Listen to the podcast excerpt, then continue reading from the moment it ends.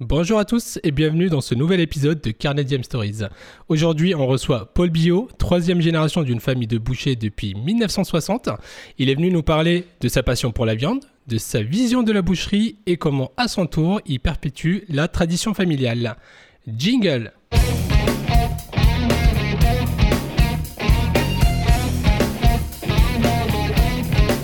Bonjour Paul. Bonjour euh, Yacine. Merci d'être venu, nous sommes ravis de te recevoir aujourd'hui. Alors juste avant de commencer, est-ce que tu te rappelles du dernier restaurant, ton dernier repas dans un restaurant avant le Covid et un repas carné? Si oui, c'était où et c'était quoi? euh, bah, bien sûr que je m'en souviens. Euh, comment, comment, comment l'oublier, comme disait l'autre. Et alors moi, c'était pour la petite anecdote dans un restaurant situé dans le 17e. D'accord. Voilà, on, a mangé une côte de veau avec des champignons. Magnifique. exactement. Euh, et euh, j'ai encore euh, le goût dans la bouche. Il y avait un goût de trop peu. Il y avait un goût de trop peu. Eh bien écoute, ça, ça, nous donne aussi de l'eau à la bouche et on a hâte de revenir au restaurant pour goûter tout ça. Peux-tu nous parler de ton parcours et de ta formation? Alors absolument. Alors moi je suis passé par une formation qui ce qu'il y a de plus traditionnel. Euh, la boucherie avant tout c'est quand même une vocation euh, et euh, moi j'avais ça on va dire dans le sang. J'ai toujours vu mon père se lever le matin, mon grand-père aussi et j'ai, suivi le même cursus qu'eux. Donc c'est-à-dire un BEP et un BP. Euh, le BEP qui est on va dire la formation euh, la plus classique et la plus professionnelle et le BP où on va tirer un peu plus euh, les élèves vers tout ce qui est comptabilité et gestion. Après ensuite donc ça j'ai fait un apprentissage chez mes parents tout ce qui est de plus simple, donc c'est sur 4 ans. Et ensuite, pendant 4 ans, j'ai été faire d'autres maisons. donc j'ai commencé par un meilleur ouvrier de France qui se situe aussi à Vincennes, voilà, euh, rue du Midi. Euh, salut d'ailleurs. Exactement, qui est monsieur euh, Antierins. Et j'ai travaillé aussi avec son repreneur, qui est monsieur Dulon-Courty. Voilà, donc j'ai fait un an chez eux où je me suis régalé. En apprentissage Absolument. Non, non, plus en apprentissage. Là directement Ah ouais, directement. J'étais sur le monde du travail, absolument. mon apprentissage, j'ai fait chez mes parents, les 4 ans d'apprentissage. Et après, je me suis retrouvé directement donc dans le monde, sur le marché du travail. Absolument. Et donc, j'avais besoin de m'affiner et vraiment de prendre, on va dire, entre guillemets, euh, une certaine dextérité et le but étant pour moi d'aller travailler donc chez des gens qui savent vraiment bien travailler et de, ils savent de quoi ils parlent et en l'occurrence donc j'ai été euh, chez, chez là donc qui est une très bonne boucherie et que je recommande d'ailleurs par le fait pour les gens qui sont à Vincennes. Eh ben, et, euh, après donc j'ai fait pareil plusieurs maisons et toujours moi en restant dans le détail. Je n'ai fait que du détail qui est la base de notre métier et après, mes orientations sont parties sur le, pro, euh, sur le professionnel. Alors, si tu peux juste expliquer, c'est quoi le détail pour euh, les gens qui nous écoutent Alors, le détail, c'est euh, la boutique de quartier où on a un pas de porte et on vend aux clients qui viennent acheter leurs marchandises à travers soit une vitrine, soit des frigos, mais c'est de la vente, on va dire, directe aux clients de particuliers tout simplement. D'accord, ok, ok. Donc tu as fait ton apprentissage chez tes parents. Est-ce que tu peux nous expliquer, nous raconter un peu l'histoire, cette histoire familiale? Depuis quand euh, Depuis quand, depuis quand c'est au niveau de la famille? Qui l'a créé au départ? Et comment, euh, comment vous la gardez en fait euh, Avec grand grand plaisir.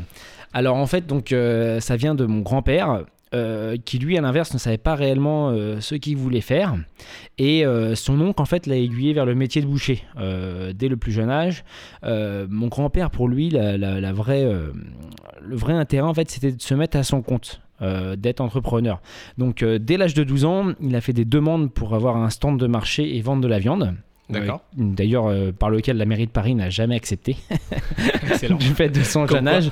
Absolument. Et euh, donc, il est passé aussi par lui un cursus de boucher tout simple. à l'époque, il n'y avait pas de BEP, c'était un CAP. Donc, il a fait un CAP. Euh, à l'époque, c'était donc, on allait à l'école le lundi et on travaillait du mardi au dimanche. Donc autant vous dire que c'était très très dur. voilà, mais bon, il l'a fait, il a eu son CAP, hein, donc ça pas de souci. Et euh, lui, euh, dans l'idée, c'était toujours de euh, prendre sa propre boucherie. Donc il a pris une première boucherie en gérance. D'accord. Et après, son premier patron est revenu le chercher, chez qui il avait fait son apprentissage. Donc juste après son armée, il est revenu le chercher à l'âge de 22 ans et ils se sont associés tous les deux pour monter la boucherie qui est actuellement la boucherie Jean-Louis voilà, et qui est resté dans les mœurs depuis 1960. Voilà. Et euh, la, boucherie Jean-Louis donc perdure depuis 1960. Donc mon grand-père a fait lui euh, pareil, euh, essentiellement du détail, son métier. Et euh, il a eu, euh, on va dire, plusieurs spécialités, donc le détail, euh, la collectivité et la restauration. Mais on va dire son cœur de métier, mon grand-père, c'était le détail. Et il a eu jusqu'à un moment euh, quatre boutiques. D'accord. À Paris, dans la région parisienne? Alors en région parisienne En essentiellement. région Nous on était en région parisienne, euh, même euh, c'était d'ailleurs assez centré sur le 93 et il y en a eu une dans le 91. D'accord, d'accord. Ok. Et euh, par la suite, c'est ton père qui reprend les rênes? Absolument, ouais. Donc par la suite, donc c'est mon père qui a repris les rênes euh, dans les années 80 et 90, et mon père lui à l'inverse s'est concentré sur la restauration. Alors il s'est concentré sur la restauration pour deux choses en fait. Donc euh, la boucherie qui restait, donc c'est la maison mère, donc celle qui, est- qui a été créée en 1960 avec euh, donc son premier patron qui était Louis Ries. Donc le fait d'ailleurs mon grand-père s'appelait Jean et son associé Louis. Donc, Dans la euh, boucherie Jean-Louis. Absolument, tout à fait. Et euh, donc la maison mère et la clientèle, en fait, la, la- la clientèle changeait dans le quartier d'Aubervilliers. Et euh, mon père avait euh, une envie, en fait, euh, lui, à l'inverse, de d'évoluer et d'avoir un peu plus, entre guillemets, de volume et un peu plus de pouvoir de vente. Donc, qu'est-ce qu'il a fait Lui, il a développé par le fait euh, la restauration. Voilà, il s'est pas tourné du tout vers la collectivité, en l'occurrence. Euh, la, collectivité, à, l'époque, en fait, c'était pas, euh, pas quelque chose de, très, comme, comment je pourrais expliquer ça? C'était très, on va dire, c'était très brouillon et très bas de gamme. Et ça s'est amélioré beaucoup avec le temps d'ailleurs. Mais dans les années 80-90, c'était pas, euh, c'était pas tiré vers le haut la boucherie. Et donc c'est pour ça qu'il s'est euh, tourné vraiment sur la restauration pour avoir entre guillemets ce certain volume et euh, cette certaine nécessité, enfin à dire, de, de- qu'il avait lui de vendre de la viande réellement et de faire son métier. Et donc à travers ça, il a rencontré des gens formidables, il a évolué dans ce métier, d'où le fait, avec les normes européennes, les, comment, les, tout- toute, la, toute, la mise en, toute la mise en avant de la boucherie euh, jusqu'à maintenant, et euh, avec moi aujourd'hui qui est revenu en entreprise familiale depuis, euh, ça va faire maintenant 4 ans. Donc à, à travers, la, à, à travers la, la boucherie familiale, moi aujourd'hui aussi je, je, je perpétue donc ce, ce, ce- Ce savoir-faire familial. ouais, absolument, ce mouvement de la, de la- de la- ce savoir-faire familial et ce mouvement, on va dire, de servir la restauration aujourd'hui, parce que moi, c'est ce que j'ai envie de faire réellement. C'est par le fait aussi, c'est là-dessus que je m'éclate réellement. Euh, la, la- la vente euh, aux particuliers, c'est pas que j'en ai fait le tour réellement ou ce genre de choses, mais c'est que, euh, on va dire, on n'a pas ce côté euh, professionnel qu'on a en face de nous, on va dire, et le côté intéressement professionnel, le vendre par exemple des pièces entières, ce genre de choses. Personnalisation des pièces. hein. Absolument, exactement, ce, ce- ce sur-mesure. Alors on peut le faire à travers le particulier, attention, hein, c'est au contraire la mise en avant est, est extraordinaire à travers le particulier. Mais on va dire on a plus de, de pouvoir, de, de volume, on va dire, avec le, le professionnel. Et c'est ça qui va être intéressant. Euh, dans une bête, aujourd'hui, on a tout de A à Z à vendre, euh, que ce soit du bourguignon, euh, en passant par le pot-au-feu, de la, de la ce genre de choses. Et nous, en tant que professionnels, ça va être justement de pouvoir vendre tous ces morceaux. Voilà. Et, Et surtout les valoriser. euh. Absolument, au maximum. Et aujourd'hui, c'est quelque chose que les restaurateurs savent très bien faire. Et aujourd'hui, moi, c'est quelque chose dans lequel je me retrouve à 100% à travers la restauration. Et tu les accompagnes dans cette démarche de pouvoir travailler des pièces entières, des, euh, Tout à fait, des demi-carcasses, Ouais, euh, ouais, des aloyaux, etc. Tout à fait, au contraire. Voilà. Alors aujourd'hui, le but étant, euh, à travers la boucherie, euh, c'est de faire du sur-mesure en fonction du restaurateur. Voilà, donc le restaurateur, euh, faire du sourcing, donc ça c'est-à-dire de trouver euh, la race, euh, l'élevage qui correspond au restaurateur, de le mettre en avant à travers lui son travail et nous aussi de l'affiner si besoin. Et voilà, de répondre aux demandes du morceau euh, aussi qu'il a besoin euh, à un moment T. Ok. Ça fait 4 ans que tu as repris euh, les rênes de, de, la, de l'entreprise familiale. Maintenant, on peut ouais. parler d'entreprise. C'est, c'est une grande boucherie aujourd'hui. Si tu devais définir aujourd'hui l'offre de ta boucherie, ce serait quoi? L'offre de la boucherie, alors la, la boucherie actuellement, l'offre de la boucherie, ça va être, comme je viens de dire auparavant, nous, c'est du service à la, restauration. Donc, euh, on va faire réellement, moi sur lequel vraiment je me base tous les jours, ça va être sur le service et euh, la personnalisation de la viande qu'on va faire. Voilà. Donc, c'est-à-dire, euh, quand je dis le service, c'est-à-dire y répondre au plus vite possible. Donc ça, ça va être mon côté professionnel à moi. Et le, service, comment, le service, de détail, on va dire. En particulier euh, exactement, particulier. En boutique Oui, mais en, en, boutique, mais on va dire le service particulier pour la restauration. Ça va d'apporter donc ce plus, donc de faire du sur-mesure pour le restaurateur euh, et vraiment l'accompagner de A à Z dans, le, dans, dans sa démarche, euh, quitte à même se déplacer pour pouvoir apprendre avec lui à travailler les morceaux, ce genre de choses. D'ailleurs, ce qu'on va pouvoir faire après à travers un morceau que j'ai ramené par le fait. Voilà. On va en parler juste après, c'est la petite surprise juste après l'épisode, de la fin de l'épisode. Euh, avec quel type de partenaire aujourd'hui tu travailles? Comment tu les choisis et comment tu les sélectionnes? Quel cahier des charges tu mets en place avec eux euh, par rapport à, pour pouvoir aller dans ce sens de personnalisation de l'offre par rapport aux professionnels, mais aussi d'avoir une gamme complète pour les particuliers? Euh, Aujourd'hui, on se retrouve avec tous nos fournisseurs sur plusieurs critères. Le, on va dire le premier critère, on va dire, ça va être le critère qualité gustatif. Réellement, c'est ça. On va pas utiliser d'autres critères euh, ou d'autres critères secondaires, mais vraiment les premiers critères, ça va être cela. Cela. Euh, critères euh, donc gustatifs, donc c'est-à-dire que quand ça arrive donc chez les professionnels, parce qu'aujourd'hui c'est quand même mon cœur de métier, qui est du goût. On va se baser là-dessus. C'est vraiment là-dessus. Euh, je prends une émission qu'elle vend en pop aujourd'hui euh, qui est très à la mode, c'est Top Chef. Qu'est-ce qu'ils vont rechercher? Ils vont chercher le goût. Et bah c'est le même principe pour nous en tant que boucher. On va chercher le goût. Donc quand on dit le goût, euh, ça va être les critères donc de qualité de la viande.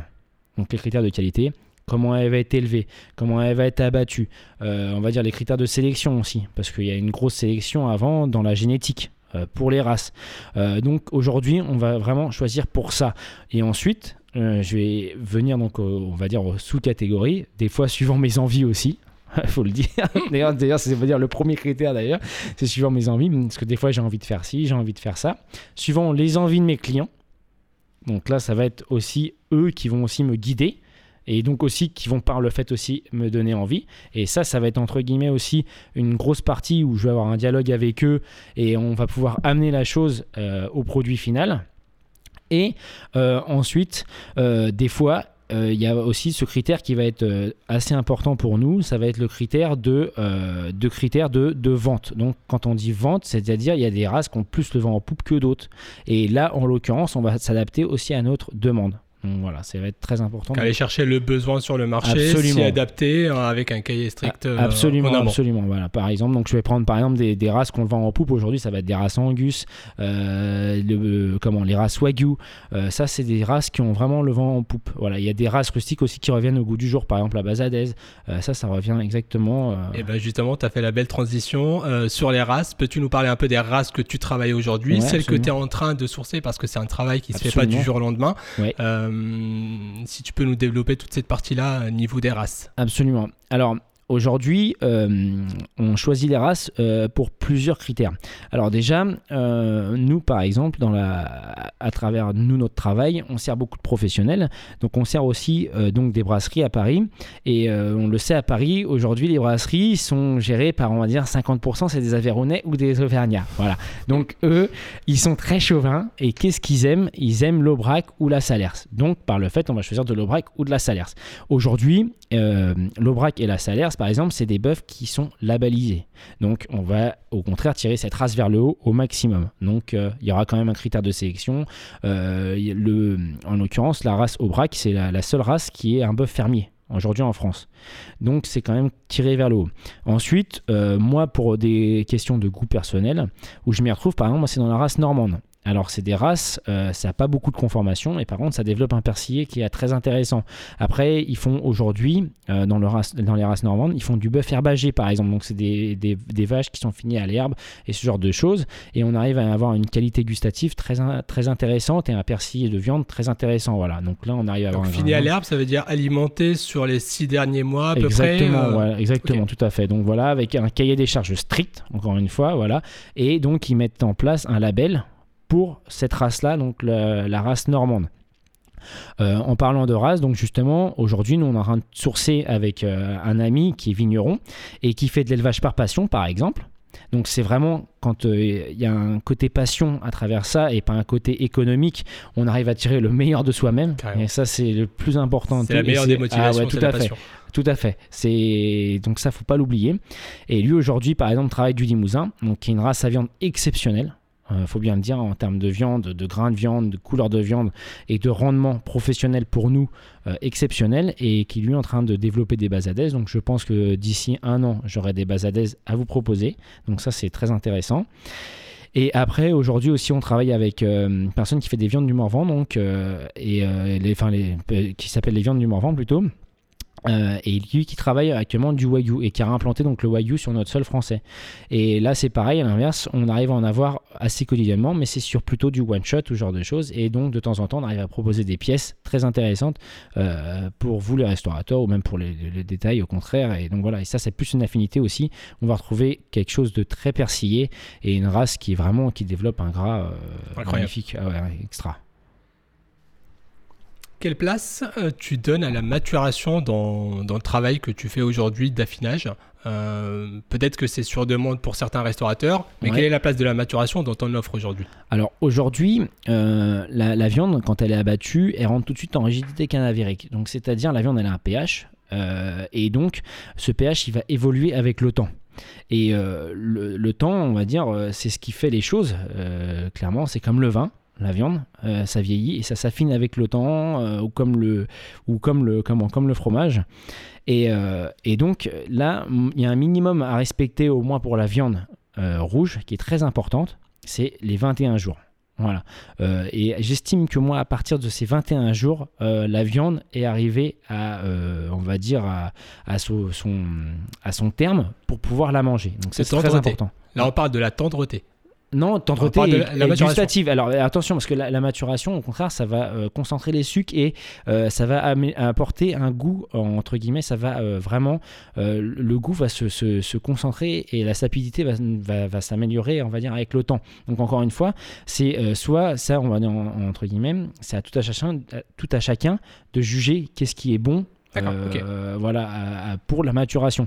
Mais euh, aujourd'hui, pour moi, déjà, à partir de 21 jours, euh, la viande rouge, on peut, on peut la consommer sans problème. C'est-à-dire que le pH est, redescendu à son niveau d'abattage. Et là, la viande rouge, pour moi, elle, est, elle, est, à son terme en termes de goût. Et après, on peut pousser beaucoup plus avec la maturation, justement. Et là, justement, on va s'adapter suivant la demande. on va pousser jusqu'à des fois 4, 5, 6 semaines suivant la demande. Voilà. Et encore une fois, il faut vraiment faire le, comment le, le, le, distinguo, mais, pour le, le, professionnel, on va dire, qui va nous le demander, ou même le client particulier qui va demander un morceau bien un morceau euh, choisi pour, pour la maturation. Et pour toi, personnellement, est-ce que tu as une durée optimale euh, Là, on est vraiment sur le subjectif. Hein. Est-ce que pour toi, personnellement, tu as une durée euh, optimale de maturation au-delà de laquelle tu dis non, à partir par exemple de un mois, pour moi, c'est pas. Alors, une durée maximale de maturation, à partir du moment où c'est bien géré, euh, y a la, la durée maximale, ça va être la putréfaction, réellement pour moi, à partir du moment où la viande elle se putrefie, donc ça veut dire qu'elle n'est pas euh, propre à la consommation. Clairement. Là, on sort du cadre consommation. Absolument. Et donc, justement, euh, quand la maturation est bien faite, on peut pousser jusqu'à des fois 2-3 mois. Il n'y a aucun souci là-dessus. Euh, je l'ai déjà vu. et encore une fois, c'est pareil. Il y a des fois, suivant l'élevage et suivant la bête, le morceau va plus ou moins bien réagir. Et encore une fois, c'est à nous en tant que professionnels de juger quand il est bon justement euh, de le mettre euh, en vente et de pouvoir vendre ce morceau-là. C'est important aussi. Il y a euh, le côté vraiment professionnel et jugement du morceau à un moment T pour pouvoir le vendre. D'accord, ok. Bah écoute, c'est très clair pour nous. on va parler des choses moins, moins agréables. Malheureusement, l'année 2020 a été un peu éprouvante pour tout le monde. Absolument. Est-ce que tu peux nous expliquer comment, toi, à ton niveau, tu as pu t'adapter?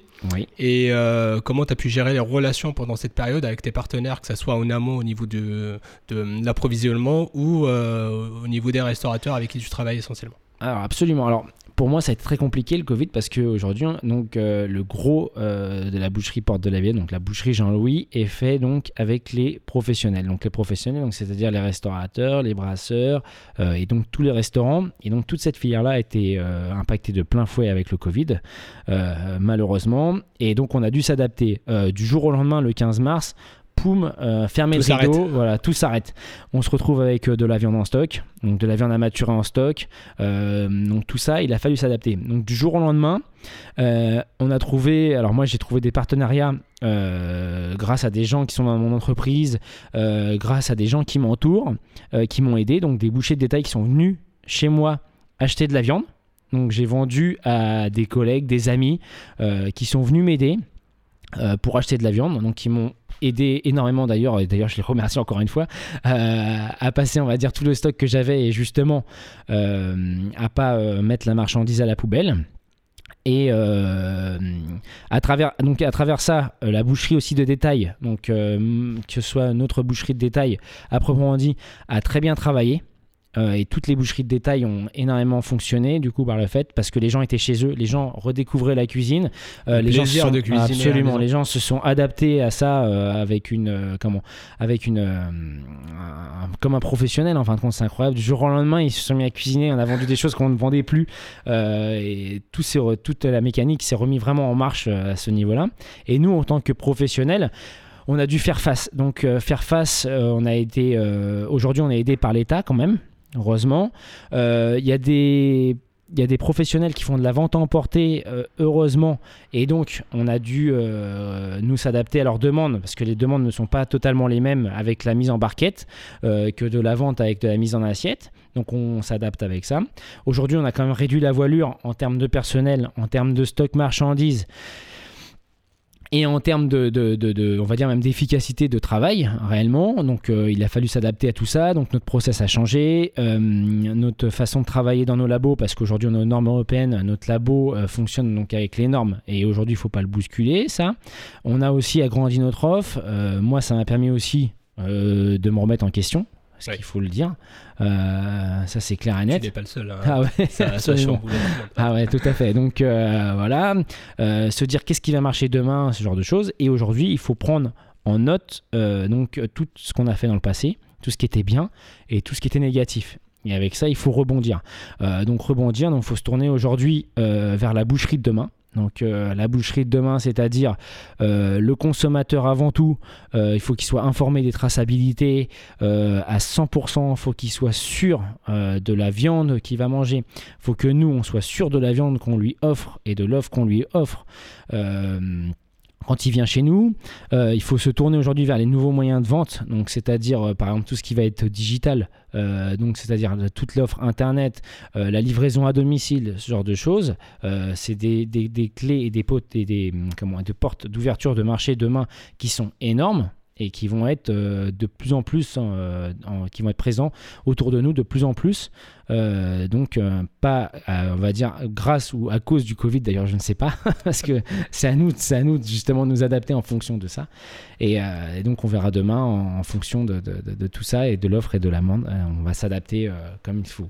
Et toi, à ton niveau, comment tu te prépares à cette partie euh, de l'évolution du métier qui est plus, plus ou moins imposée, mais pas imposée parce qu'elle était déjà en ordre de marche, mais qui est plutôt accélérée euh, à cause ou euh, grâce au Covid? À cause ou grâce au Covid. ouais. Donc, c'est quoi les nouvelles offres chez Boucherie Jean-Louis? C'est comment les on nouvelles s'organise? offres, les nouvelles offres, nous par exemple aujourd'hui, je prends, on va dire, le, le- le cas qui est le plus flagrant pour, pour moi et qui est le plus global sur Terre, ça va être par exemple l'écologie.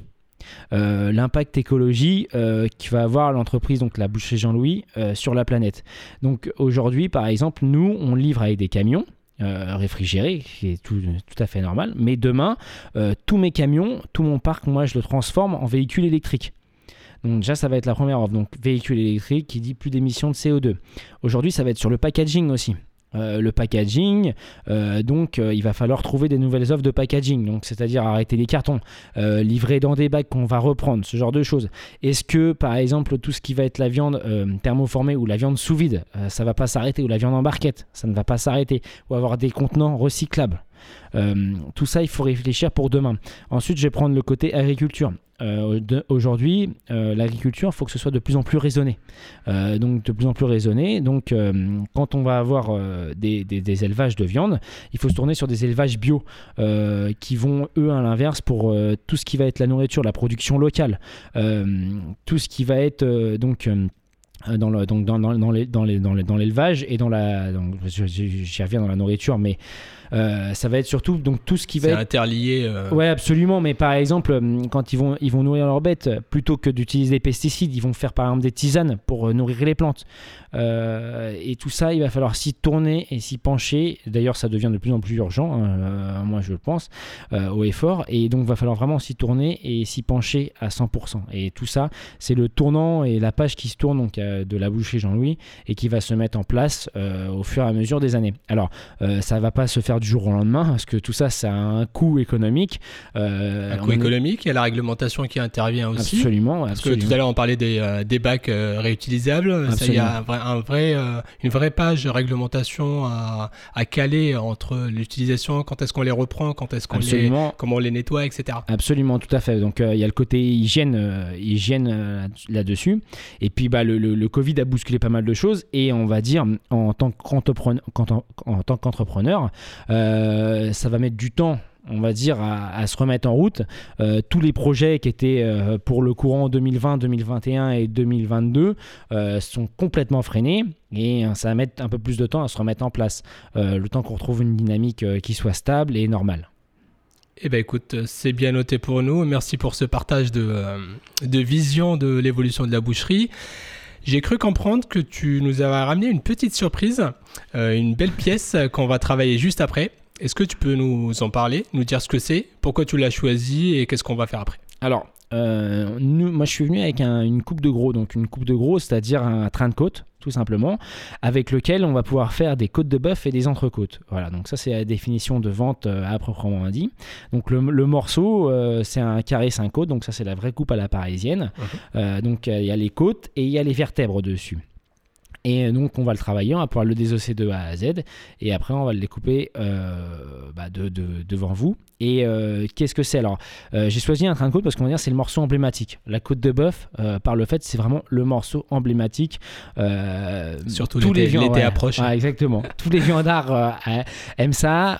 c'est le morceau. Il n'y a pas un barbecue sans côte de bœuf. voilà, c'est vraiment le morceau phare.